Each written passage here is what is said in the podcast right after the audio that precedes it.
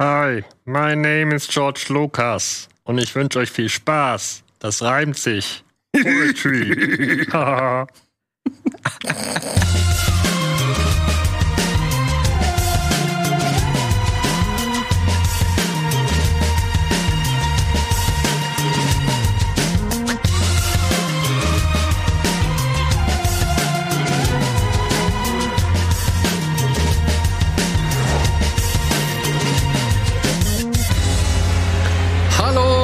und herzlich willkommen zu einer neuen Ausgabe Bada Binge. Heute in einer fantastischen Besetzung. Wir haben Berti am Start, wir haben Andi am Start und wir haben, jetzt hätte ich fast Walli gesagt aus der Gewohnheit, aber wir haben Walle am Start.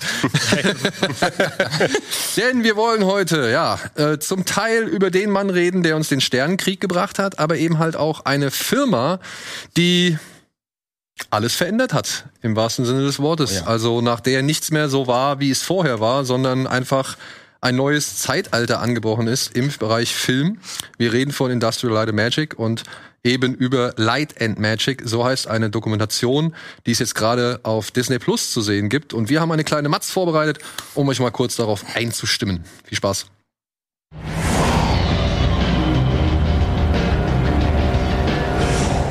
Industrial Light and Magic, so heißt das Special Effects Unternehmen, das George Lucas eigens für Star Wars gründete. Denn 1975 gab es in ganz Hollywood niemanden, der die unzähligen für das Weltraummärchen nötigen Spezialeffekte umsetzen konnte.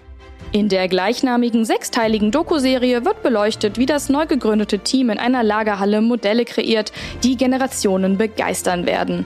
Durch nie zuvor gezeigte Mitschnitte erfahren wir, wie das Unternehmen es trotz anfänglicher Schwierigkeiten in nur fünf Jahren zu einer Institution in der Branche gebracht hat und es schafft, auch im digitalen Zeitalter weiterhin für Innovationen zu sorgen. Light Magic ist seit dem 27. Juli auf Disney Plus verfügbar. Wir haben uns die jeweils einstündigen Folgen von Regisseur Lawrence Kasdan angesehen und verraten euch, ob sie uns verzaubert haben.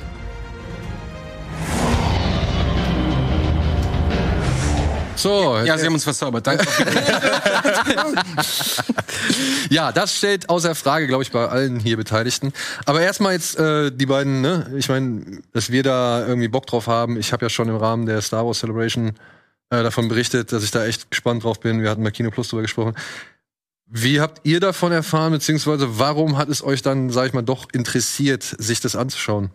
Gerne du, Wolle. Also ich äh, würde behaupten, ich kenne alle Behind-the-Scenes-Footage, die es von Star Wars gibt. Also ich bin halt einfach großer Star Wars-Fan. Ich auch. Und ich hatte natürlich gehofft, dass es da ein bisschen was Neues vielleicht gibt und glaube auch neue Bilder gesehen zu haben, die es vorher so noch nicht gab. Und bin aber auch großer Technik-Enthusiast und ähm, begeister mich für diese Firma und überhaupt für äh, VFX-Geschichten sowieso schon lange.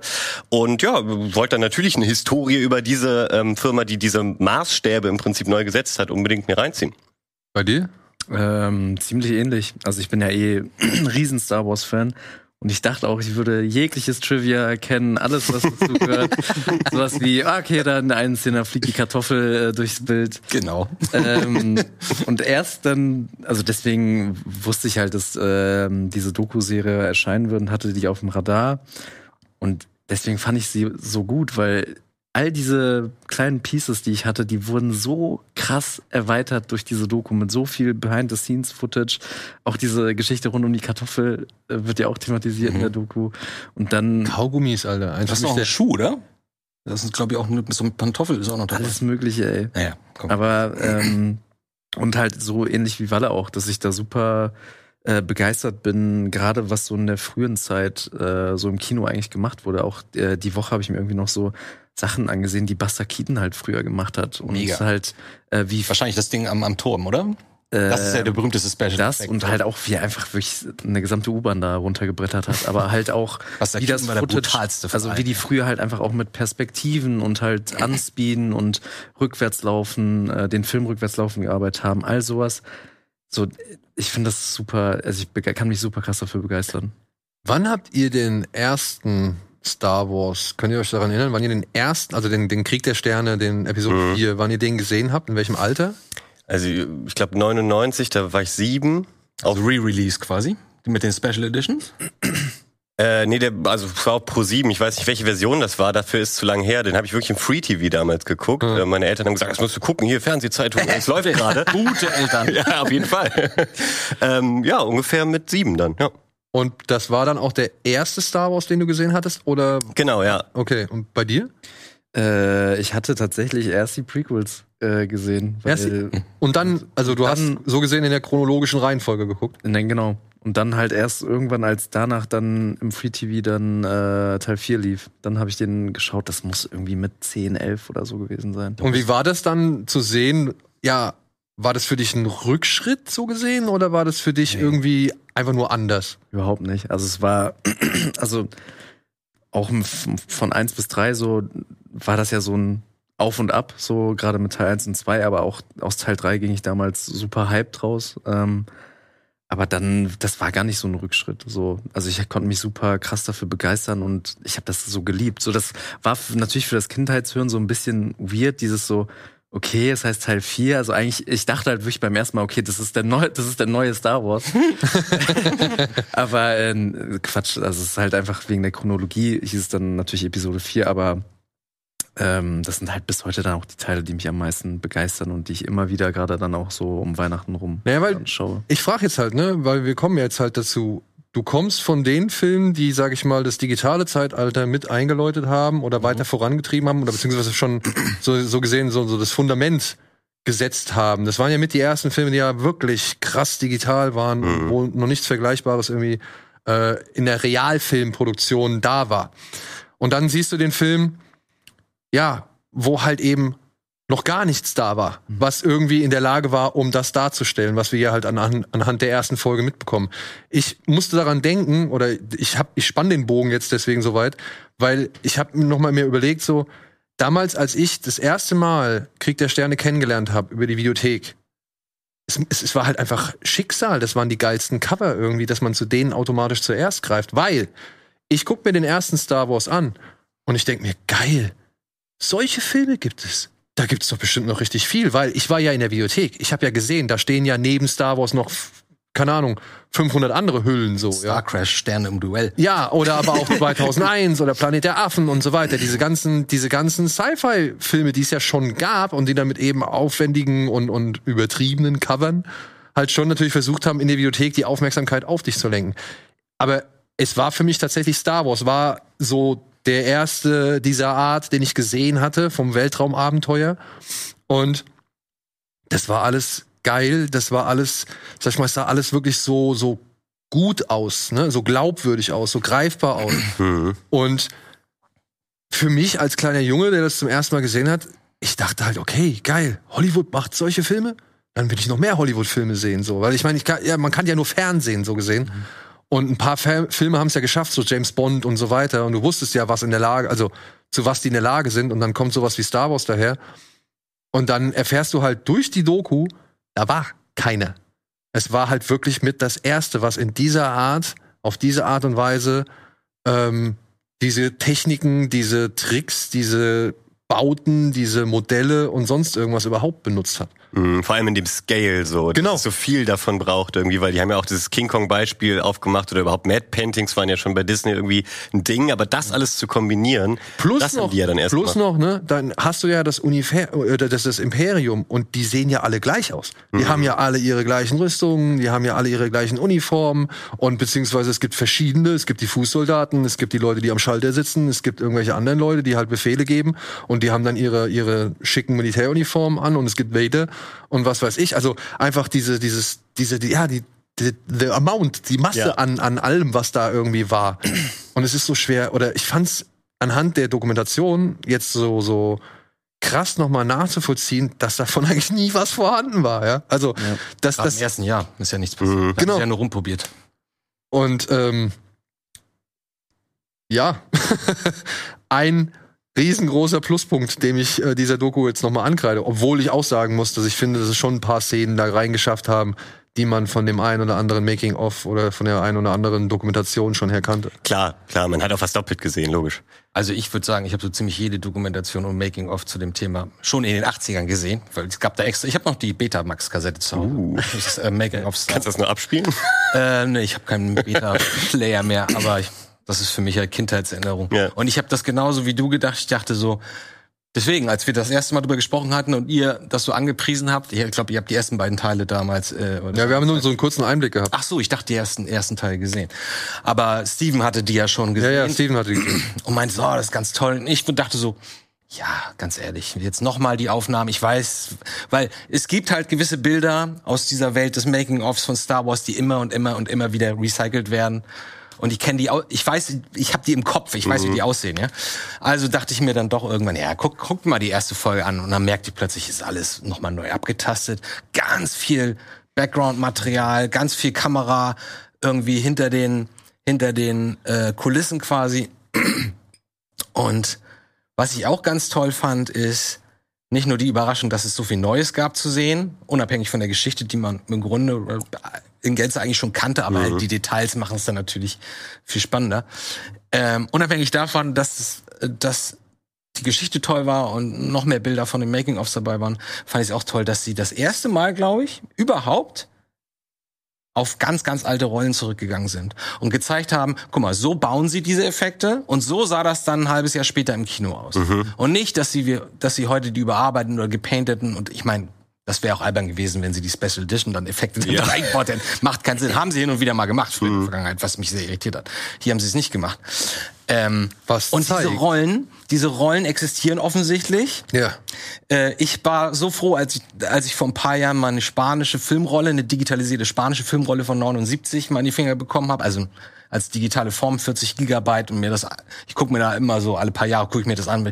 Ich setz dann sitze dann wieder mit meinen sechs, sieben Jahren im Kino. So, krass, genau so sah das damals aus. mit den ganzen Spratzern und die ganzen Keys sind halt nicht sauber. Das schwimmt manchmal so ein bisschen und die Matte Painting-Dings kannst du auch klarer erkennen. Ja. Die sind noch nicht so ab, also gerade diese klassische berühmte äh, Matte Painting Shot von Obi-Wan, wie er den Traktorstall Wohl, den finde ich eigentlich noch ganz geil. Nee, der ist cool, aber wenn du weißt, worauf du gucken musst, Ja, ja. wenn du seit 40 Jahren weißt, da ist die Kante, da ist die Kante und da ist, dann siehst du, ach ja, das ist eher bläulich, das Matte Painting.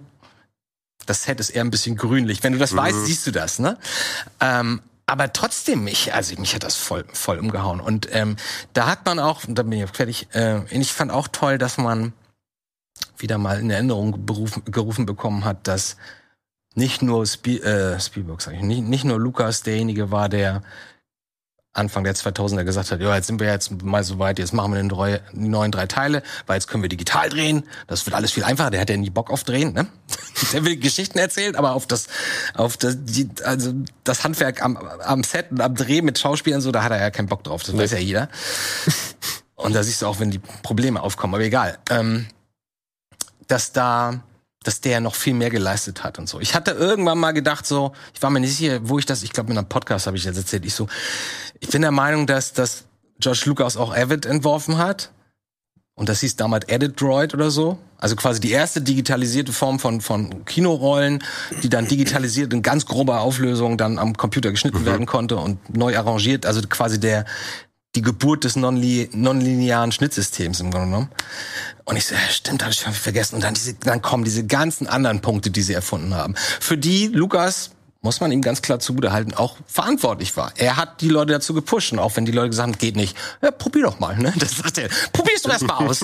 Ich So, bin ich auch will aus das. dieser Doku so rausgegangen, dass, es, dass ich immer so den Eindruck hatte, so, das ist so ein bisschen so der Steve Jobs der Filmwelt. So ein bisschen, ja. Mhm. Er, der sagt sogar selber auch mal an einer Stelle, sagt er so, ich wünsche mir das so und so. Und dann war die Reaktion meistens, George, das ist unmöglich. Und Ja. dann sagt er so, ist es wirklich so. Also halt, das meine ich jetzt nicht falsch verstehen, aber ich glaube, der war schon über weite Strecken auch einfach ein mieser Chef, ein bisschen so ein Arschloch, weil der dich dann halt wirklich an das krasseste pusht. So, aber halt für Pionierarbeit brauchst du solche Leute einfach. Ja. Gut, die Doku macht's aber halt nicht so klar, ne? Also hier könnte man Ich die macht es klarer, als ich es in Erinnerung hatte. Ne, weiß ich nicht. Ich finde schon, dass es ein bisschen, also gerade nach hinten raus, äh, kriegt es einen leichten Werbefilmcharakter. Ja. Ähm, Das ist ja immer so bei solchen Und- Produktionen. Und das es Leute wäre, testet. ja, aber es wäre vielleicht auch schon mal schön gewesen. Die sind jetzt alle echt schon alt genug, um drüber zu stehen und irgendwie auch, sag ich mal, Oh. versöhnlich in die Vergangenheit zu blicken. Ja, die ganze Geschichte Aber das mit John. tun sie doch so ein bisschen mit ja, Dijkstra aber mit Dykstra, da hätte ich mir vielleicht schon Aber, ein sie das, bisschen. aber Entschuldigung, da sind wir beim Thema Werbung, weil genau das finde ich machen sie nicht. Das wirst du auch noch sehen, weil du hast ja nur die ersten drei Tage. Genau, gesehen. genau. Und in den nächsten drei, also haben wir den Aufgalopp, wie das alles groß und toll wird und dann, wie quasi die alte Generation langsam wegbricht, weil die neue digitale Revolution kommt im Sinne von, in Form von Jurassic Park und so weiter. Und das ist total traurig. Als Zuschauer. Du guckst die an und denkst, oh Mann, die armen Leute, du hast sie so lieb gewonnen, weil das alles so wie wir, so Spielkinder sind, die, du hast das Gefühl, das machen die ohnehin zu Hause. Das Ja, ist so ja. deren Hobby. Ja, so wurden die auch eingeführt eigentlich. Ja, ja, genau. Und ähm, und die haben so viel geleistet und natürlich hast du dann Dennis Moran, meinen großen Held ever, meinen größten Held ever, und Phil Tippett. Ähm, Ja. Aber trotzdem, diese Umbruchphase war dramatischer und ehrlicher. Auch aus Dykstras Position fand ich, als ich es überhaupt erwartet hatte. Ich hätte, ich habe die ganze Zeit gedacht, ja, ich bin mal gespannt, wie sie das nachher auflösen mit den ganzen alten Leuten, die dann wegbrechen und irgendwie traurig den Laden verlassen, weil sie, weil sie keinen Job mehr haben, weil die Technik so weit voranschreitet. Ich finde, das haben sie ganz gut aufgelöst. Also ich finde, Phil Tippett haben sie, äh, sage ich mal, würdevoll äh, behandelt. Also beziehungsweise dem haben sie halt den Raum gegeben, um das ein bisschen zu erklären, um ein bisschen was zu sagen und so weiter. Äh, das fand ich gut. Bei Dykstra, da muss noch ein bisschen was gewesen sein. Da Ja. das fühlte sich unvollständig an. total, total. Ja, man checkt im Prinzip immer noch nicht, warum er da nicht mitmachen Genau. konnte. So. Und ja. was ich mich auch gefragt habe, ja, es ist eine Dokumentation über ILM. Keine Frage. Wirklich keine Frage. Aber mich hat schon ein bisschen gewundert, dass Irvin Kirschner und Richard Marquand komplett aus dieser Doku Leben die rausgehalten. noch? Ich weiß nicht, ob die noch leben, aber es gab bestimmt Aufnahmen und Interviews aus der damaligen Zeit von Kirschner denen. ist Teil 2, ne? Ja, genau. Der ist schon lange tot, der war Ja, ja. der, der ist 2010 gestorben. Oder? Bei dem, Ja? bei dem war ich mir jetzt auch sicher, dass der jetzt nicht mehr, dass der nicht mehr lebt, um, um jetzt aktuell was sagen zu können, wie jetzt ein Hedlund oder, oder Phil Tippett oder sonst irgendwas. Alles okay. Aber man kann ja schon mal irgendwie auf den Punkt hinweisen, dass da George Lucas nun nicht mehr wirklich involviert war, sondern wie es dann halt war, mit anderen Regisseuren zu arbeiten, welchen Einfluss die gehabt haben Fand und ich so weiter. schade, ja. und da muss ich sagen, das fand ich halt, obwohl das sehr liebevoll und sehr deta- detailliert ist. Natürlich soll es ja um Murin, um Hedlund, um, um äh, Noll, um Tippett und wie sie alle heißen und Bird, der kam auch meiner Ansicht nach ein bisschen kurz. Ja, sehr kurz, ja. Ähm, Aber er ist halt Sound. Also Ja, ist halt Sound, ja, genau. Aber ähm, ja, um die soll's gehen, verstehe ich schon. Aber ich sag mal so, dafür, dass man hinten raus so ein bisschen Probleme hat, das Ganze noch irgendwie halbwegs interessant oder Wie spannend. gehst du da positiv raus am Ende? Genau. Das habe ich mich auch die ganze Zeit Äh, gefragt. weißt du, da hätte ich mir gedacht, okay, dann streck doch den Anfang einfach ein bisschen mehr. Baller doch in den Anfang noch ein bisschen mehr rein, erklär noch ein bisschen mehr, fütter es noch auf, weil man merkt ja halt schon ab der Hälfte, das wirst du halt noch feststellen, beziehungsweise spätestens ab Jurassic Park eigentlich so gesehen, Umbruch, ja. wie der Umbruch passiert und das ist anhand einzelner Figuren, ist das auch cool, ja, wie halt Phil Tippett zum Beispiel, weil der mit seinen Animationsfiguren halt wirklich den, ja, mit einem meiner Ansicht nach härtesten Schläge verkraften musste, weil der ja schon viel Arbeit geleistet Aber hatte. den, kon- auf den konnten sie auch nicht verzichten, das wussten sie zum Glück. Ja, und, Weil- und zum Glück haben sie ihn behalten. Ne? Ja, also, ja. Ähm, aber dann merkt man ja schon, dass irgendwie natürlich der digitale Wandel Einzug hält. Und es ist dann nicht mehr so spannend, wenn du Leuten halt beim Tippen auf der Tastatur zuguckst, so, ja, oder beim, beim Arrangieren von irgendwelchen Die Daten. Magie, die Magie ist größer. Erst recht für Leute, die mit der, in der heutigen digitalen Welt aufgewachsen sind, für die es normal ist, das okay, das ist ein Bild, das kommt aus dem Computer. Irgendwer sitzt da und dann gibt's so ein Wireframe und dann animieren die das und dann sieht das irgendwann cool aus, wenn du einen vernünftigen Shader benutzt. Das weiß jeder mittlerweile. Ja. Aber ich finde es immer noch, und ich weiß nicht, ob das ich bin, weil das halt meine Kindheit ist, aber ich finde es immer noch toll zu erkennen, dass es kleine Modelle sind. Ja, ja. Und es sieht trotzdem cool aus. Und, da, und dann hast du so Sachen, im ersten Teil sieht's alles auch, sieht's cool aus. Wenn ich heute drauf gehe, denke ich, ja, also man merkt schon, wie viel, wie, wie schwierig das gewesen ist, ja. Aber dann guckst du dir Teil 2 an. Und da gibt's auch, da gibt's zwei äh, wichtige Infos, die für mich sogar komplett neu waren. Ich habe bis zum Beispiel bis bis vor drei Wochen gedacht, dass dieser erste Schuss von Hoth, da fahren wir mit der, fliegen wir mit der Kamera so über die Eiswüste und dann schwenkt die Kamera so runter und dann siehst du unten das Countdown laufen. Und für mich war, war, ich dachte immer, ich habe das glaube ich auch immer so verargumentiert bei Freunden, ich so, guck mal, krass, das ist die erste Motion Control Cam in Verbindung, also nicht nur, dass sich die Kamera und das Modell bewegt oder die Kamera zum Modell, sondern das Modell wird animiert und die Kamera fliegt dabei rein. Und jetzt sitze ich da und denk so, nee, nee, das ist ein Originalschuss, die sind einfach, das ist ein Hubschrauberschuss von äh, einer Eiswüste und die haben das per Hand, das Towntown da reingetrackt. 1980 und ich sitze da so. um Gottes Willen, wer macht sowas? Und dann gucke ich mir das an, gucke ich mir das an, denk so, ist stimmt nicht, es sieht, es sieht wunderbar aus. Ich verstehe das nicht, wie das überhaupt machbar war zu der Zeit. Solche Sachen finde ich natürlich dann Ja, auch oder halt auch total. der, auch der Ego-Shot durch die beiden Ad-Ads durch. Ah, Oh, ja gut, ja. da wurde das, Ja. kannte man, 80, das kannte man aus das alten. kannte man, klar, Aber, aber und ich dachte immer, ich dachte immer, oh, ich würde gern wissen, oh, ich würde gerne einen anderen Schuss sehen, ob sie das Modell weggenommen haben in dem Moment, wo sie mit der Kamera zwischen den Beinen sind. Und genau das siehst du nachher einmal ganz kurz in der Animation. Ich so, ah, ich Genau, endlich ist es aufgelöst. So. Ja, aber ich verstehe auch nicht, dass sie da diese, diese ganzen Löcher im Eis haben. Ich meine, die, diese Einstellung ist für mich eine der beeindruckendsten überhaupt in der Sci-Fi-Geschichte, weil ich weiß nicht, welche Objektive sie benutzt haben, welches Licht sie dafür benutzt haben. Ich weiß aber, dass das Modell nicht größer war als zwischen dir und mir. Und dahinter ist eine gemalte Wand und da ist ein bisschen Eis. Und dann hast du so große Ad-Ads. Ja. So groß. Und die sehen so überzeugend aus. Zumindest Ja, und in den meisten Einstellungen. Ich sitze dann und sehe so, wie ist das möglich? Wie ist das möglich? Ich hätte noch gern den, ich hätte gern gewusst, wie sie den Shot mit dem Kabel machen. Ja, Ja. das ist gemalt. Oh, ich, ich, da, das habe ich, das ist auch einer meiner größten Mysteries und ich habe gehofft, dass sie es zeigen. Und ich bin der Meinung, ich habe früher nämlich schon oft drauf geachtet und ich dachte so, ist das ein Draht, ein animierter Draht, der immer angepasst wird, oder haben sie es reingepaintet? Und ich glaube, das ist reingemalt. Also Meinst du? tatsächlich, ich glaube, das ist wie im klassischen Disney-Film. ja, okay. Weil Wie ich halt wüsste nicht, bei, wie du es sonst machen sollst. wie bei Highlander, die Blitze und all so ein Scheiß. Ja, okay. Aber das wäre halt eins der, der besten. Aber Wirklich Ich weiß, ich weiß es nicht. Also klar, dass es nachher, wenn, wenn er anfängt zu stauchen und umfällt, da, da, da ist es natürlich, reden wir davon, dass es ein echtes, echter Draht darum ist oder was auch immer. Wir reden aber von dem Shot, Shot wo er rumfliegt, ne? Ja. Und das, der, das Seil sich quasi so um die Beine rumwickelt. Ich weiß es nicht. Ich weiß es nicht. Ich weiß nicht, warum sie es nicht verraten haben, ehrlich gesagt. Das ist, Vielleicht haben so- sie genau davon kein Footage mehr gehabt oder so, weil ich habe mich auch gefragt, warum wird das dann nicht gezeigt? Das, gerade wenn es noch nie gezeigt wurde, ist ja, ja Potenzial, das noch einzubauen, aber vielleicht gibt es dann doch Ey, nicht vielleicht war jeder. an dem Tag keiner mit einer Kamera. Das meine ich, genau, ja. Ja, aber Kann wenn man sich, aber wenn man sich dieses Close-up anguckt, da gibt's so einen Close-up, wenn, wenn ich, wer ist das Veg? Nee, das ist, nee, das ist der andere, der dann drauf geht, ne? Der wird später noch erschossen, der, ja, egal. Auf jeden Fall, der Pilot sagt irgendwie, ja, noch eine Runde, noch mal schussbereit. Das haben sie auch ganz komisch geschnitten, ne? Ich meine, der schießt nur einmal, aber dann reden sie, dass er zweimal da irgendwie ein Kabel reinschießt. Egal. Im Schnitt funktioniert's.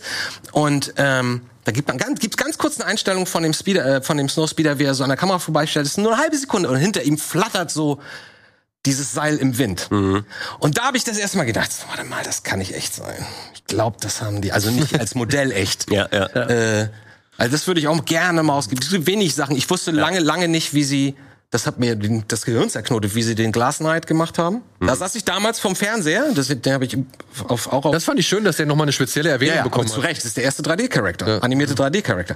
Und ich saß damals, ich habe das immer wieder zurückgespult. Ich so, wie machst du das? Weil für mich waren das immer noch Modelle. Ich habe immer noch von der Modellseite gedacht. Mhm. Wie machst du das? Wieso sind die Bewegungen so weich und wieso gibt es diesen Schuss von vorne, wenn er, wenn Ich der hätte Ritter gedacht, so dass das ein Stop-Motion, eine Stop-Motion Ja, sowas in der Art ist, die sie halt einfach draufgeschnitten haben. Alter, und dann zu überlegen, das haben sie in 3D gebaut. 19, wann war das? 85? 86? Bisschen später, oder? Young, Sherlock Young Holmes? Sherlock Holmes, ich glaube 86 oder 87. Auf jeden Fall, wie hatte man überhaupt schon Computer, die sowas leisten? Wie lange hat das denn gerendert? Wie, Ich haben sie, ja- die, wie haben sie die unschärfen gemacht? Da gibt's einen Schuss von vorne, da siehst du vorne scharf die Hand, wie das, wie sie das Schwert so umgreift, dann schwenkt der Kamera so hoch zum Kopf. Und erst ist die Hand scharf und dann gibt's eine Schärfenverlagerung nach hinten. Nicht so, das ist eigentlich gar nicht möglich zu der Zeit. Wie macht man sowas? ich fand auch alles krass, wie dann äh, die ersten, ich weiß nicht mehr, wer das war, aber die, 85. die ersten die halt am Computer an was gebaut haben, hier dieses, äh, vor allem das Design. Für Star Trek da? Äh, nee, von Star Wars in Teil 5 dann, wo die Ach so, wo die ja. den Einschlag da zeigen. Ja. Wo Das war das er erste, dann auch- zusammen mit dieser Hand aus Westworld. Ja, wo Auf du, dem Display. Wo du diesen 3D. Pionierstatus dann merkst, wo du einfach so dann so, ja, also ich habe einen Kurs besucht in Grafikdesign, dies und das und dann habe ich selber irgendwie ein Programm äh, programmiert, dies und das und dann haben wir das alles so gemacht, wo ich dachte so, hä, das erzählt er so in so einem Nebensatz. Das wäre ich für so ein Ding, das würde ich als erstes, glaube ich, in meine Biografie schreiben. So, ey Leute, ich bin dafür verantwortlich, dass Wusstet so ihr das mit Photoshop? Ja, Mag äh, Hamburg und Holland, oder? Haben die geschrieben damals. Das war ja, weißt du, das haben sie auch nicht richtig gesagt. Weißt du, wofür sie Photoshop oder ich weiß nicht mehr, wie das damals hieß, geschrieben haben, der Typ? Für Young Indiana Jones. Weil da sie, sie da das erste Mal einen Digital Compositing Test gemacht haben. Ich weiß nicht, wann Young Indiana Jones war, 90? 91? Alter, komm mir nicht mit Jahres. Entschuldigung, Kann ich auch immer nicht sagen. Auf jeden Fall da, zumindest hat er das mal, hat Holland das mal, äh, oder Hamburg, Mark Hamburg? Naja. der Mann, der immer ganz oben steht, wenn man Photoshop öffnet. Written by. ich meine, das muss man sich mal vorstellen. Digitalen Filmschnitt, digitale Kamera, 3D-Animation, revolutionäre Sounddesign, Digital-Sound, DCS-Sound, äh, 92. THX, THX, äh, Photoshop. Oh, stellt euch mal vor, wie sehe die Welt heute aus, wenn nein, nicht diese Menschen da in dieser Firma gesessen hätten. Wenn nicht George Lucas gesagt hätte, hm, den finde ich gut, den Freak finde ich gut, den finde ich, Dennis Moore, hier hol noch mal ein paar Leute rein. Dennis Moore, ja, den hole ich mir dann rein. Den, ach so, hast du was erfunden? 3D-Animation, interessant. Und du, Dijkstra Cam, was ist das? Motion Control Cam an einem Computer manövriert. Okay, klingt gut. Ich meine, ich verstehe bis heute nicht, das muss ja der größte Freak-Accident ever gewesen sein, dass ausgerechnet diese ganzen kreativen, ultra kreativen Leute in dieser Firma zusammengekommen sind und jeder explodiert in seiner, in seinem Bereich. Aber ich glaube, das zieht sich doch alles an. Ich meine, wenn man sich mal so andere Dokumentationen anguckt, aus gerade aus der Zeit. Ich glaube, das ist ein Umstand aus der Zeit, weil da viele Leute waren, die waren interessiert an neuen Sachen, die halt das alte Studiosystem, die alten anderen Systeme, die da waren, nicht ermöglicht haben. Wie kann es denn sein, dass ausgerechnet ein Scorsese, ein De Palma, in Francis Ford Coppola, in Steven Spielberg und George Lucas und was weiß ich im, im, im gleichen, in ein und demselben Strandhaus abhängen. Ja, weil das ist, die standen ja für New Hollywood letzten Endes. Genau, aber das sind trotzdem, ne? ich meine, ein Coppola und ein Lucas wird ja auch in der Doku gesagt, lernen sich dann an der Filmschule kennen, ja, und dann treffen sie auf Spielberg, der irgendwie einen, einen Film produziert, in De Palma kommt noch dazu, oh, und dann Scorsese läuft auch noch mal kurz vorbei. Ich meine, der zeigt Scorsese, der zeigt Spielberg und De Coppola, glaube ich, den ersten Rohschnitt von, von Star Wars. Und der So. Einzige, der gesagt hat, das ist was, könnte was Spielberg. werden, war Spielberg. Ja. Ja. Alle anderen haben gesagt, Ah, George, ich weiß nicht, ob diese... ey, ich will mir nicht vorstellen, wie die erste Rohschnitt ausgesehen Das haben sie auch gesagt, ist ja sowas von unfertig, weil sie haben noch nie, also die Definition von Rohschnitt hat sich da verschoben, weil der roh, Ja, weil der auch so viel mit, war. der hat ja so viel mit Platzhaltern gearbeitet. Eben, ja. Und ich meine, wir wissen alle, wie schlimm der, der erste Schnitt von, vom Anfang war, wie langweilig der Anfang ursprünglich war. Bis dann die, seine Frau war das, ne? George Lucas Ehefrau. Bis sie dann gesagt hat, lass uns mal, lass mal alles rausschmeißen. Hier Luke mit seinen Freunden und so. Ich weiß, die Kleine ist süß und so, aber brauchen wir das? Nur weil er ihn am Ende seinen Kumpel nochmal wieder trifft bei den Rebellen? Komm, wir machen voll Action, gehen voll rein, direkt in den Kampf und danach gehen wir erst zu Luke. Zum Glück. Ich Ja. mein, was wäre das? Ich meine, der Anfang ist der, der, der knallt. Wenn der Anfang dich nicht kriegt als Achtjähriger, Ja. wenn die ersten 30 Sekunden von diesem Film dich nicht kriegen, ich weiß nicht, wie oft ich in meinem Leben das als, als Kind mit meinen Sch Schulfreunden nachgespielt habe, ja, im, im, im Wald. Den, den Überfall der Sturmtruppen auf, auf die, ähm, auf die, oh Gott, auf die Attentive. Tente 4, ne? Ja. Ja. Ähm, weiß nicht, was ich ich kann ich könnte jetzt hier mich drei Stunden hinsetzen und nur einfach nur labern, weil wie gesagt, für mich war Dennis Moran immer der größte Mensch der Welt. Ich wollte immer Special Effects machen. Das war bevor ich Regie und bevor ich den Schnitt machen wollte. Ich wollte immer Special Effects machen. Ich habe so viele Modelle gebaute Raumschiffe in meinem Keller. Ich habe so viele Leinwände mit irgendwelchen Weltraumhintergründen, Projektionen gemacht, weil ich dann so auch meine Kamerafahrten an den Raumschiffen vorbei gebaut habe und so, weil ich immer dahin wollte. Und ihr glaubt nicht, wie geflasht ich war, als ich irgendwie 2004 auf so einem Festival in Frankfurt war. Das war so ein Filmfestival für Filmschaffende. Edit, die Edit Festival hieß das. Und ich gehe da rein und ich gucke nach rechts und denk so, wer steht denn da? Warte mal, den kenne ich doch. Und da steht da so ein Typ mit Halbglatze und langen blonden, langen weißen Haaren und einer dicken Brille und so ein Riesentyp. Und ich so, und auf einmal, da steht Dennis Moran und ich stand da eine halbe, ich bin da eine halbe Stunde rumgetigert. Ich so, und er stand da so, hm, gelangweilt, so, keiner kennt ihn, keiner spricht ihn an. Und ich so, oh, mach ich, ich meine, das war vor, ich mach mal ein Selfie, ja, das gab's damals ja noch nicht. Das war so, ich könnte ein Autogramm machen. Ich habe mir nicht getraut, bis heute sterbe ich tausend Tote, dass ich keine Autogramm Ja, und dann hat, dann hat er halt einen Vortrag danach gehalten und da waren sowieso nur die Hammer-Typen, da waren noch Pixar-Typen damals und. Ich habe Schröckert damals auf der Gamescom nach einem Bild gefragt. Ja? Echt? Ja. Damals? Auf, als Ja. wir da live waren? Äh, ich weiß mit- mit Kino Gamescom Plus? 2018 oder so war das. Echt? Waren wir da? Da, war da war ich am Merchstand, hab mir ein T-Shirt gekauft oder was? Da habe ich gefragt, können wir ein Bild zusammen machen? Okay. Boah, Ich, ich kann es aber raussuchen. Ich hab, Ja, such Ja, mal das raus, mal. Alter, Mach bitte. das mal. Hast, also wenn du es noch hast, ja, ich meine. ja, ich hab das. krass, wusste ich nicht mehr. Ja, da, ich Ja, gut, Gamescom, ne? Das ja, ist halt auch ein bisschen. Ja. Da lernt man viele Leute kennen, ja. Ja, da sind halt dann viele, viele Menschen, die auf einmal dann äh, an dir vorbeiziehen. Ja. So. Aber nochmal ganz kurz zu diesem Anfangsshot, äh, den sie jetzt am Ende dann halt auch genommen haben. Da haben, sind sie auch in der Doku drauf eingegangen, wie sie überlegt haben, okay, wie können wir diesen Scale irgendwie in riesig machen und so. Und da hat ja George Lucas Frau auch noch gesagt, irgendwie, ja, die Fenster müssten noch kleiner und so. Und das mochte ich auch äh, einfach schön in der Doku generell vom Aufbau, dass es am Anfang nur um Illusion ging eigentlich. Also das, wie du halt mit bekannter Kameratechnik im Prinzip eigentlich nur durch Größenverhältnisse und so Tricks erzeugst. Und das finde ich auch im Prinzip das Spannendste. Und das hat sich äh, interessanterweise ja bis heute äh, nicht komplett geändert. Ja, es gibt 3D-Technik und so. Und er hofft, also ich habe ja die letzten drei Folgen noch nicht gesehen. Und ich habe so ein bisschen gehofft, dass sie auch darauf eingehen. Aber auch da wird ja jetzt bevor Raytracing und so kam, wo übrigens ILM auch wieder ein, äh, eine Rolle gespielt hat, ähm, da hat man ja eben ganz viele Techniken erfunden, die auch quasi äh, Tricks generieren. Also wir arbeiten gerade auch an so einem äh, Format für Rocket Beans, was quasi diese ganzen Sachen demaskieren soll. Deswegen bin ich ja gerade total tief drin, wie man vorher halt Reflexionen und sowas ermöglicht hat. Und das kann auch da spannend sein. Und im Prinzip geht man das aber von der Hirnleistung aus den gleichen Perspektiven an. So, also wie können wir die ähm, Zuschauer und Zuschauerinnen irgendwie im Prinzip austricksen, äh, tricksen, so dass sie es für glaubwürdig halten. Und wir müssen aber es so und so machen, weil wir haben ja nicht die Möglichkeit, wir können kein riesen echtes Raumschiff starten lassen, war ja eben da das Problem. So. Du kannst so viel falsch machen. Du kannst so viel falsch machen und so. Und das haben so sie ja auch gemacht. Und dass sie das, und deswegen mochte ich die ersten beiden Folgen eben auch super, super gern, weil sie sich total mir das darauf mal fokussiert haben. Ja, ich finde, ich find, man kann es auch noch mal gucken, ja, absolut. Also ähm, wahrscheinlich habe ich auch Sachen verpasst. Aber ich habe eine Frage an dich, wenn Ja. dich dafür interessiert. Ja, vielleicht lehne ich mich jetzt mal wieder ein bisschen weit aus dem Fenster, aber was denkst du, was ist der allererste Special Effects Trick, der vor Publikum vorgetragen, äh, vor, präsentiert wurde? Und ich rede nicht unbedingt von Film. Oh, okay. Puh. Ja, irgendwelche Magier, die Frauen zersägt haben. Ja, die haben, die haben diesen, genau, in den, im späten 19. Jahrhundert kam dieser Trick auf. Irgendwer hat das erfunden mit diesem halben, äh, mit dem halben Glas auf der Bühne. Ah, so dass ja. du diesen, ich meine, das kennt man vielleicht, falls niemand weiß, wovon wir gerade reden.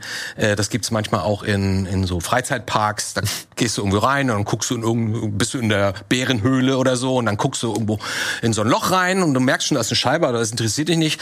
Und dann siehst du irgendwie eine Leiche und auf einmal ver verwandelt sich die Leiche vor deinen Augen in einen echten Menschen und wieder zurück. Und was sie dabei machen, ist einfach nur Beleuchtung. Ne? Also die haben halt einen, einen spiegelnden 45 Grad, äh, ein spiegelndes 45 Grad Glas. Dahinter steht äh, zum Beispiel ein Skelett. Und hier im Winkel, unsichtbar für den Zuschauer, ist halt nochmal eine Puppe, im perfekten Winkel dazu. Und die wird dann beleuchtet, angemacht, das Licht hier. Und das Licht wird, wird hier ausgemacht. Und das heißt, du siehst die Spiegelung Ja. über der an. Und wenn du das live siehst, das flasht dich. Irre, ja. Ich will mir nicht vorstellen, da sitzt du da in deiner Abendgarderobe, ja, mit deinem Zylinder und deinem Gehstock sitzt du da gemütlich 1870. Oh, heute Abend, da gibt's eine schöne Veranstaltung, ja. Und das sind ja noch Magier, die nicht gesagt haben, übrigens, wir sind Magier. Ja. Das ist nicht alles real, das sind ja noch die Arschgeigen, Arschgeigen-Generation, ne? Die gesagt haben, ich kann das alles und jetzt pass mal auf und so. Die Con-Artists. Genau, und dann siehst du da plötzlich zusammen mit 400 anderen Leuten vor deiner Nase, zwei Meter vor deiner Nase, jemanden sich auflösen und wieder, wieder Ja. auftauchen. Ich will nicht wissen, wie das geflasht haben. Mindblown, klar. Und alles Optical Illusions. Ja. Die Szene, die du eben gerade beschrieben hast, äh, von wegen, ja, mach mal die Fenster ein bisschen kleiner und so, das, die habe ich zusammen mit meiner Frau geguckt, beziehungsweise die Folge hatte ich gerade geguckt, da hat sich meine Frau dazu gesellt. Und dann meine ich, gucke ich zu ihr und sage, ja, Mann, das ist es halt, ne? Du siehst die Szene als kleiner Junge und das erste, worauf ich geachtet habe, waren die Fenster, Ja. um zu begreifen, wie groß dieser fucking Sternzerstörer Genau, das ist deine eigene größere, einzige größere Ja. Fenster. Ja. Fenster. Und je kleiner die Fenster, umso größer wirkt dieses Ding, umso mehr Etagen hat es, umso, weiß ich nicht, umso mehr Personal ist an Bord, umso mächtiger kommt eben dieses Machtinstrument rüber und äh, ja, eben halt auch die Bedrohung, die du hast. Und das ist ja auch nochmal das Geile, ne? Du hast dieses kleine Raumschiff, du hast dieses riesengroße Raumschiff. kleinen Rebellen, das übergroße Imperium. Hast Die Machtverhältnisse sind direkt auf den ersten Punkt geklärt, so und ja, Filmgeschichte ist geschrieben so. Äh, Finde ich, wie gesagt, äh, ich fand schön, dass sie dann doch noch mal auch ein paar andere Filme thematisiert, thematisiert haben. Poltergeist, aber auch hier. Aber auch hier. Der, die Doku stellt schon so hin, als wäre es ein Steven Spielberg-Film, ne? Und es ist halt Ja, aber wir Und wissen es bis ist heute schon- nicht, wie viele am Set wirklich war oder was. Ja, er aber er, er macht auch gar keinen Hehl draus, äh, Spielberg, ja. Wirklich, also Was war äh, das? Wer war das? Joe Dundee? Toby Hooper. Toby Hooper, ja.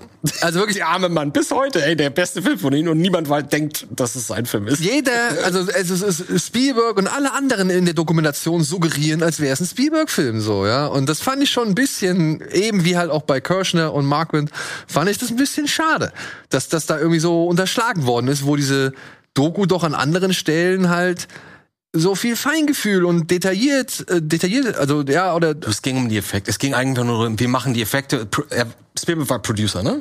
War Genau, war. Producer. So, und war am Set und hat dann auch mal was übernommen. Wir wissen, wie gesagt, nicht wie viel. Ähm, ne? Und er sagt selber, er macht alles mit ILM, logischerweise. Und zu dem Zeitpunkt, ich weiß nicht, ob er immer noch mit ILM arbeitet, exklusiv, könnte mir vorstellen, dass nicht. Aber zu der Zeit war das halt so. Und ich, klar, wenn er sagt, hier, wir brauchen die und die und die und die Effekte, dass es so klingt, als wäre es sein Film, ist klar. Aber trotzdem ist es spannend, wenn dann der Producer da sitzt und sagt so, ja, und dann lese ich das Drehbuch und da steht da drin, das Haus implodiert. Und er so, sag mal, hier steht, hier steht ein 200.000 Dollar Satz. Wie ist denn der gemeint? und er so, ja, lass es doch einfach explodieren, mach rückwärts. So, nein, nein, nein, nein, nein, das soll implodieren, das ist was anderes. Das ist ein, das ist der fünfte Effekt in meiner Liste, von denen ich, von der ich mich bis zu dieser Dokumentation immer gefragt habe, Ey, und wie, diesen wie das Shot- möglich war. diesen Shot kannst du einmal machen und danach, 60.000 Dollar hat das danach Hauptmodell nie gekostet. wieder. genau. und danach nie wieder. Ja, Aber das- ich habe ich hab so oft davor gesessen, ich so, ist das ein Modell oder ist es doch vielleicht ein frühes CGI oder ist das ist das irgendwas echtes am Set, irgendwas aufgeblasenes zusammen? Nee, das geht auch nicht. Ich habe das so oft vorgesessen und jetzt gucke ich darauf und denke so, ja, das ist ein Modell. Das ist aber nur ganz billige, ganz dünne Stäbchen da drin, überall ähm, Klavierseile, äh, dann da drunter so ein Trichter. da hinterm Trichter ein Saugrohr und dann wird hier mit dem Gabelstapler an den Drähten gezogen und hier wird gesaugt und dann stehen oben noch ein paar Leute, die schießen mit Schrotflinten aufs Haus, damit überall klack, klack, klack macht. Und ich denke da so, und sie haben einen Versuch und dann kommt einer der perfektesten Special Effects ever dabei raus. Das will mir nicht im Kopf, das will mir nicht im Kopf. Ich finde das ein wichtiger Punkt mit dem Geld, weil ich musste da genau bei der Stelle an Tenet denken. Weil bei, bei mir Freunde damals dann gesagt hatten so, hä, wie kann das sein? Das ist doch irgendwie Marketinggelaber, dass es billiger ist, eine echte Boeing heutzutage in ein Terminal reinfahren zu lassen, als das ein Modell nachts bauen. Den Leuten musst du jetzt einfach diese Hot-Szene zum Beispiel zeigen, wie viel Arbeit das ist, mit Stop-Motion und Modellen das zu arbeiten, so. Und halt, das sind ja 200.000 Dollar damals, die sind ja dann mit Inflation jetzt mehrere Millionen. So. Ja, wahrscheinlich. Und deswegen, natürlich, Leute, es ist kein Wunder, dass ein Christopher Nolan sagt, wir nehmen einfach wirklich einen Airbus und ballern den Wird immer besser. Aber Aber das wir sind noch nicht ich- so weit, dass, dass das CGI immer aber besser das, aussieht. das fand ich halt ein bisschen dann auch schade. Ich meine, klar, sie nehmen halt einen James Cameron, sie nehmen halt einen Steven Spielberg, Leute, die und einen Robert Zemeckis, ne, die halt schon alles Buddies und so, haben alle irgendwie mit der Arbeit und von der Arbeit von ILM profitiert so. Und sie kriegen es natürlich dann hausintern nur hin mit, ich sage jetzt mal Mandalorian, um zu sagen, okay, wir haben hier eine Fusion aus beidem. Ja, weil sie machen ja schon, ich finde, das fand ich schon einen sensiblen Umgang eben mit diesem technologischen Wandel, dass der halt für viele Menschen, die dort gearbeitet haben, eben nicht mehr so ganz mitzugehen war. So, für einen Phil Tippett und aber auch für andere Leute so. Und ich fand, das haben sie eigentlich relativ gut gelöst, beziehungsweise haben sie relativ ähm, fair alles betrachtet und, und irgendwie erklärt. Aber dann kriegen sie es halt nur anhand von Mandalorian hin zu sagen, okay, heute arbeiten wir oder versuchen wir irgendwie eine Fusion aus beidem. Ich hätte es schön gefunden, hätte man noch irgendwelche anderen Regisseure gehabt, die ebenfalls ein bisschen die Fusion aus beidem noch praktizieren, wie zum Beispiel ein Christopher Nolan, der ja zum Beispiel bei Inception auch alles im Maßstab von, ich glaube, was war es, 1 zu 8? Drei. Nee, sobald du merkst, du hast keine Größen, du hast kein Gefühl für Größe mehr, wenn es ungefähr ein Drittel der Größe besitzt. Also Modelle müssen ungefähr ein Drittel haben. Ja, okay, ich, ich meine, ich Gerade habe mal gelesen, Wasser und, und irgendwas, was zusammenbricht und sonst siehst du das. Genau, ich meine, ich, mein, ich habe mal gelesen, der, der, Tour, der Tower da bei, bei Inception am Ende wäre 1 zu 8 gewesen, dem Nee, Maßstab. 1 zu 3, glaube ich. Oder der aus das, das im Schnee, das Ding. Genau. Aber du weißt, wie groß das war, ne? Das war so hoch wie die Decke hier. Ja, ja. Oder- nee, ich glaube, es war noch größer. Oder noch größer. Ja, aber da, äh, ich kann es nochmal nachlesen, das finde ich bestimmt raus. Auf jeden Fall, weißt du, da hast du ja halt jemanden, der halt auch hingeht und sagt, okay, ich versuche so viel wie praktisch wie möglich, aber wenn ich digitale Effekte benutze, dann sollen sie halt irgendwie dazu beitragen, dass Ja. sie das, diesen Eindruck weiterhin aufrechterhalten, so. Und, ähm, da fand ich, hat man so ein bisschen vielleicht die Chance verpasst zu sagen, ja, man kann nicht nur die Magie irgendwie aus dem Computer zaubern, sondern man arbeitet weiter mit allem, um diese Magie Die. Kombination von allen Ja. Techniken ist eigentlich das Spannende und das Schöne, Total. finde ich auch. Wie schade, dass sie das nicht machen. Ähm, Ja. Weil genau darauf habe ich mich jetzt gefreut, weil da gibt's ja eben tolle Beispiele, die genau das verbinden. The best Ja, aber of both nein, worlds. also sie, sie, sie schaffen ja Beispiele, nur Ja. sie gehen halt, sie bleiben halt bei sich. Also Disney so, bleibt bei ja, sich. ja, okay. Hm. Ja, Das und einzig, das einzig Coole fand ich war mit Barry Jenkins, wo er da von Underground Railroad Genau, ein bisschen genau. erzählt. Wo ich auch dachte, Respekt, das hätte ich nämlich auch nicht so erwartet, dass das. Ich meine, man, ich habe Teile der Serie gesehen. Ich glaube, ich bin bei der Hälfte. Und ja, da sind schon, äh, sag ich mal, Shots dabei, wo ich sage, okay, das ist bestimmt digital nachgeholfen. Aber da ist auch ziemlich viel Aufwand dabei, was die Kulissen und, und äh, die Kostüme und sowas angeht. Und da dann zu festzustellen, okay, das hat der so gemacht, obwohl es halt nicht den Anschein erweckt, wenn man mal zum Vergleich den äh, Untergrundtunnel bei Black Panther nimmt zum Beispiel. Ähm, Der mit dem Zug, oder was? ja, mit dem Zug, ja.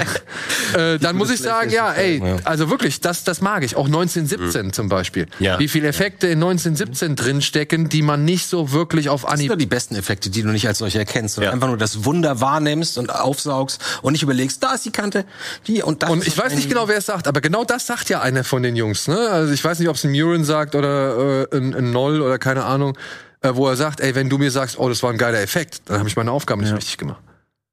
Mhm. Ja. Du nicht als solchen Du, sollst ja aus dem Kino gehen und dich fragen, wie haben sie das gemacht? So, das sah real aus. So, also die Illusion muss bei dir einfach komplett funktionieren und nicht so, ja, ja, das war ein cooler Effektshot. Genau darum geht's. Das muss immer das Ziel sein.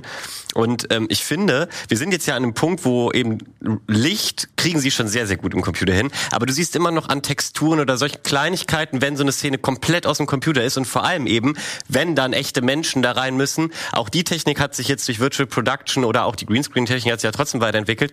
Klar sind wir dann äh, entscheidenden Schritt weiter, aber irgendwas ist immer off. Irgendwie, das, das kannst du oft auch nicht benennen, aber das menschliche Gehirn fühlt sich betrogen und weiß, irgendwas stimmt hier nicht. Und die Beispiele, die noch Practical Effects haben und nur das, was tatsächlich das dann abrundet und perfekter macht, nur das aus dem Computer, das ist das Allergeilste. Und ähm, darüber will ich auch eigentlich eine Doku sehen, weil darüber gibt es so viel zu erzählen. Hast du Carter gesehen auf Netflix? Carter, nee, ich glaub Der nicht. ist neu.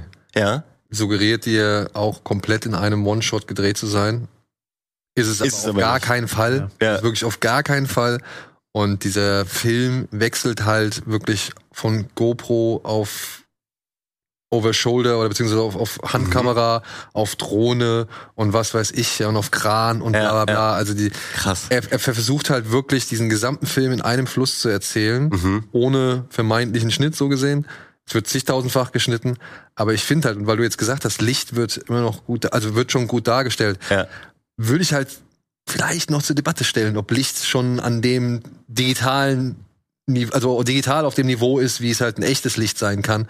Weil ich fand gerade bei diesem Film, der mit so vielen unterschiedlichen Bildquellen arbeitet, merkst du es schon echt immer wieder, wenn es halt das Color Grading und so weiter, du merkst halt, die, die dunkelblaue Jeans-Latzhose ist plötzlich eine ganze Nuance dunkler oder heller. Ja, ja. Ja, oder halt das Bild ist gestauchter oder äh, die Farben sind ein bisschen kräftiger, werden ein bisschen blasser und so weiter und so Aber fort. das ist ja im Prinzip alles ein Grading-Problem. Weil was ich mit Licht meinte, ist auch eben so Global Illumination Stuff, dass halt Li- Licht ähm, immer weiter abprallt quasi. Ähm, Hast du diesen Test gesehen vor einem halben Jahr von dieser ganzen neuen Technik, von diesem ganz neuen Shader? Das ist einfach nur ein leerer Raum, Ja. wie so, so ein Apartment, da steht ein Stuhl, ein Tisch, ähm, Vorhang und von draußen kommt Licht rein. Gar nichts, ultra clean. Und dann bewegen sie die Elemente im Raum hin und her und du merkst genau das, wie alles von den Wänden abprallt, wieder zurück und so und das sieht so echt aus. genau, genau, weil im Prinzip ist ja Aber in der jedes Demo bisher. In der Demo bisher. Die Demo, ja. Genau, klar, das, Ja, nee, das wurde das wahrscheinlich noch nicht eingesetzt. Das ist Ja, ja meistens zwei Jahre vorher, siehst du dann schon irgendeine Demo oder ein wissenschaftliches Paper oder so dazu. Ähm, aber das dauert ja heutzutage dann eben gar nicht mehr lang, bis das äh, auch dann tatsächlich eingesetzt werden kann. Und im Prinzip ist ja jedes Material äh, bietet Reflexion, also nicht nur Spiegel, sondern eben von Holz prallt da unten auch Licht auf unseren Boden und äh, generiert einen Schatten, der so wenig, also nicht als klare Schattenkante zu erkennen ist. Und das meine ich mit Licht. Das funktioniert super gut. Und wenn Sie das dann, aber Sie haben irgendwas nicht richtig gemacht. Also es würde gehen, aber Sie haben zum Beispiel beim Grading dann wohl nicht drauf geachtet oder hatten keine Zeit mehr und kein Geld mehr, die Jeans entsprechend anzupassen. Ja, oder du hast halt das Problem, dass du halt von einer realen Kulisse plötzlich so schneiden musst, dass alles um dich herum digital ist.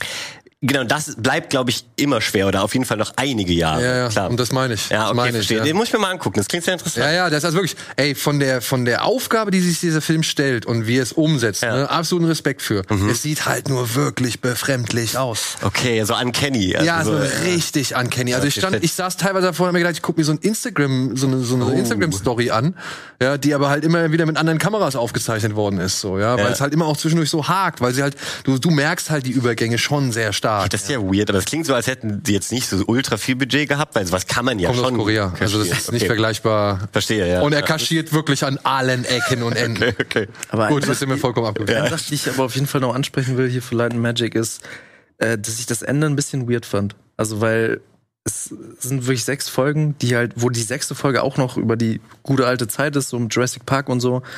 Dann wirkt das Ende so reingepresst. Da kommt dann innerhalb von einer halben Stunde, ach so, yo, bei Mandalorian haben wir jetzt diese neue LED-Technologie, bam, bam, bam, bam, voll geil, yo, alles bewegt sich mit der Kamera. Also wirklich so im Schnelldurchlauf erzählt, wo ich mir denke, so Leute, allein bei dieser Technologie könntet ihr easy eine Folge machen können. Aber das haben sie ja schon separat mit ihren ganzen Mandalorian-Dingern so, ne? Ja. Also, da würde ich jetzt auch sagen, das ist vielleicht ein Aufwand, den man sich nicht unbedingt machen muss. Das stimmt, die Reihe gibt's schon, aber die war mir immer zu kurz. Das sind ja nur so kurze Videos. Da denke ich aber, Ja. jetzt wissen Sie, wo es technisch schon interessant wird, da kommt der Abspann hier oder was. Also es wäre Potenzial da gewesen. Ja. Ja, aber dafür gibt's ja unseren Kanal, wo die Woody-Männer ja, wo die Woody-Männer äh, einen schönen Beitrag gemacht haben Ja. aus der Halo-Stage, äh, wie die Technik halt wirklich funktioniert und wo der Chef der, der Halo-Stage, der Erik Wolf, ziemlich viel interessante Sachen Absolut, erzählt. ganz fantastischer Beitrag. Erst gestern gesehen. Große Empfehlung geht Hast raus. du geguckt? Äh, noch nicht, ich hab's gesehen. Das ist also ich richtig hab gesehen, es ist rausgekommen. Also es ist wirklich krass, was der, was der. aber es ist auch so ein Hyper Cube dann, oder was? Ja, ja, genau. Wo sie jetzt halt die neue Netflix-Serie 1899 gedreht haben. Mhm. Okay. Ja. Was ich schade fand. Achso, Entschuldigung. Also, nee, ich wollte nur zum letzten Ende sagen, dass mir das, also auch bei Walle und mir im Videospiel-Background, das Thema Crunch, das wird, finde ich, Was- überhaupt nicht thematisiert. Du meinst Und harte, harte Arbeit? Ja, weil da wird einfach mal im Nebensatz gedroppt, so, ja, wir waren mal phasenweise richtig ausgebrannt, so, nee, Leute, ihr wart, klar, ihr wart Halt Pioniere, ihr habt euer Herz dafür gegeben, aber, und gerade das, weil, weil du Schröckert gesagt du hast ja die Black Panther-Szene da im Tunnel angesprochen. Das ist nicht, weil es schlechte Arbeit ist, sondern einfach, und das ist ja auch eine traurige Realität, die ganzen VFX-Studios, wenn ein Film schlecht aussieht, liegt das daran, dass die Studios einfach überlastet sind.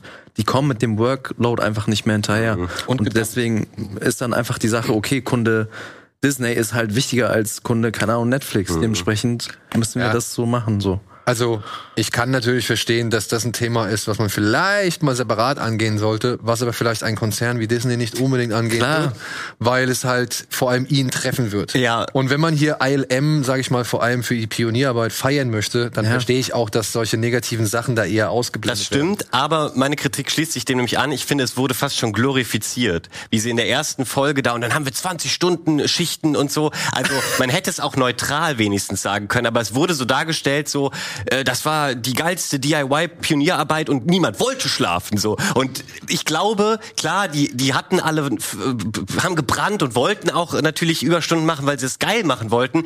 Aber diese Leute werden fucking fertig gewesen sein. Und das, du musst ja nicht direkt einen Beitrag über Crunch machen, um trotzdem fair zu beleuchten. Das war eine harte Zeit, so. Ja, aber, und ich weiß es aus erster, erster wirklich aus erster Hand, Kirk Thatcher, ein Creature Artist für äh, Return of the Jedi, der hat halt gesagt, ah ja, dann saßen wir halt da die ganze Nacht in unserem Keller auf Acid und haben halt modelliert. ja, also, ne, also ich meine, ich, ich verstehe, was du meinst. Also es ist auch wirklich ein anderes Zeitalter. Also es sind, es sind andere Zeiten, über die wir jetzt hier reden und wo Leute vielleicht auch eine andere Wahrnehmung hatten. Ja, ich sage auch mal, gerade in Amerika wird nochmal das Arbeitsverhältnis ein ganz anderes zu dem Zeitpunkt gewesen sein. Ja. Und ich glaube, man war froh um Jobs, man war froh irgendwie, vor allem mit dem, was man wirklich liebt und, und, und mag und schätzt. Dass Du hast es selber ja vorhin gesagt. Ich meine, das war die Abkehr vom Old Hollywood, von dem starren, ähm, von den starren Studiosystemen. Alles wird bei denen vor Ort in deren Sets und in deren Studios gedreht, also echten Studios. Und, und plötzlich kamen die kle- kleinen Kameras raus und dann fingen die Franzosen an, hier einfach mal so handheld auf der Straße komische Filme zu drehen. Und das fand dann Hollywood oder beziehungsweise die jungen Leute aus Hollywood, die quasi Ende der 60er dann dann an die Macht kamen mit ihren ganzen Projekten, die wussten das natürlich dann auch irgendwie zu schätzen, dass es irgendwie alles ein bisschen anders läuft, als man immer dachte, so, das ist der verkrustete olde, der verkrustete Oldschool und jetzt machen wir es irgendwie alles anders. Ähm, und wenn du dann dazugehörst zu dieser Gruppe, dann hast du natürlich auch dieses Rebellengefühl. Wir sind die, wir sind die Punks, äh, beziehungsweise damals nicht Punks, wir sind die, wir sind die Hippies, ne? Das ist ja, ich meine, das ist alles ein paar Jahre her nur gewesen, als es losging. Ja? du musst dir vorstellen, vor sechs Jahren war, gab's noch, gab's noch hier Flower Power Zeit.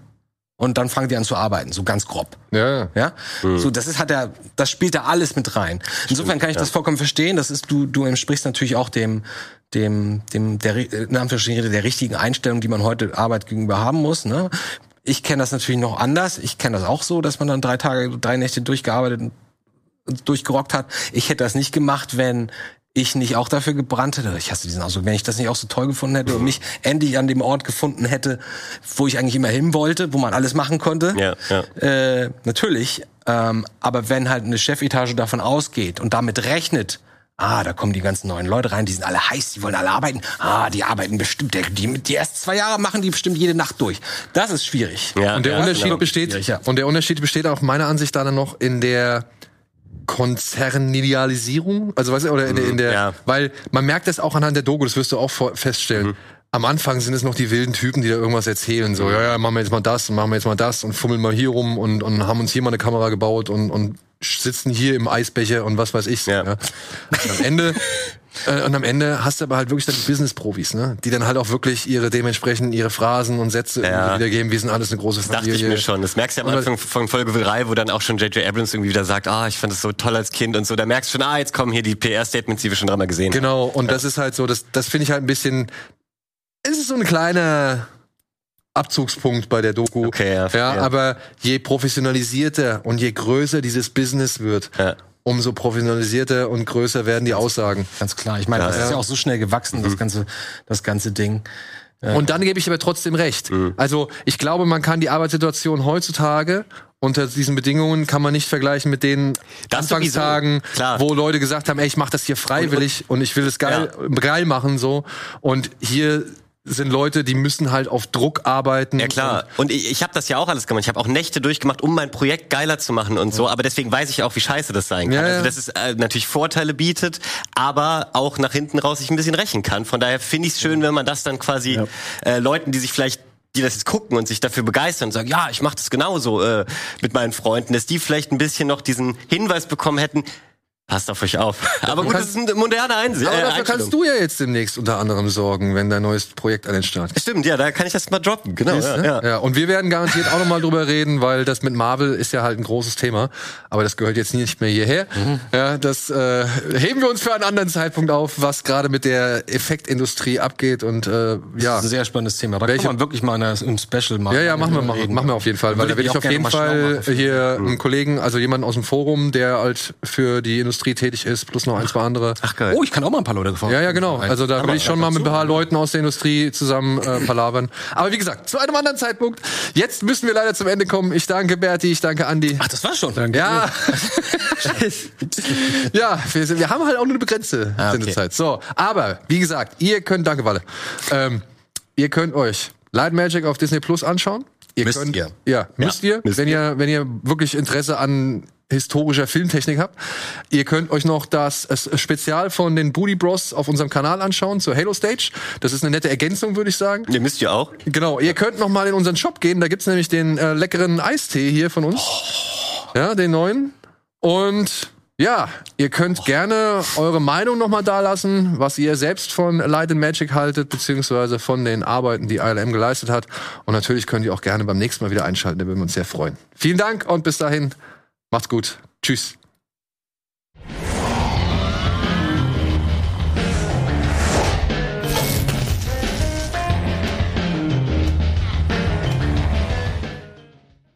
Diese Sendung kannst du als Video schauen und als Podcast hören. Mehr dazu unter rbtv.to slash badabinch.